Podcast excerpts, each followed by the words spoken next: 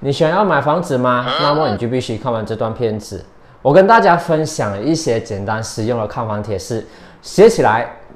这个能帮是你省下不少的看房时间哦。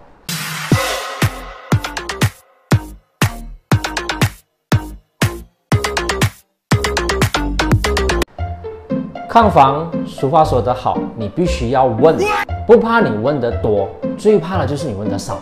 因为你当你知道的越多的话，对你的利益其实是越大，所以千万别害怕提问。最重要的是你在提问的过程中，让你找到想知道的答案，也不会对这个房子一无所知。当你在参观示范单位时，你必须清楚知道这个房子未来的潜力发展，它是否会有建设大型的购物商场，附近有没有方便的高速公路。LT for MRT 等公共的设施，这些都是一间房子或者栋建筑的升值因素。你必须要询问清楚哪些是有包括或没有包括在内的，如家具、热水器、冷气机，甚至是窗帘和床铺等。你必须拍照或录影当下的房子是摆设，除了避免购买后出现与现实不符的情况之外，在计划购买家私的时候也方便作为参考。如果你是一名租客的话，无论房东和你的关系有多么的深厚，有多么的好，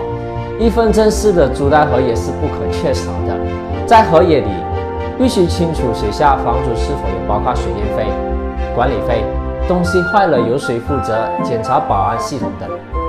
毕竟你不是要长住下去，所以只要合约有保障你的个人利益的话，那就没有什么大问题的。不过有一点你需要注意的就是，租金最好维持在你的月收入的三分之一之间，以确保不会有这开销超支的情况发生。假设你买的是二手产业的话，你必须要询问产业的楼龄、地契类型，这些都是基本的步骤。还有，你可以询问卖家有关于附近的治安好不好，附近有没有公共设施，方不方便去上班。如果你遇到卖家在急卖情况下转售的话，或许能够尝试压低那个价格，以更低的价格购买。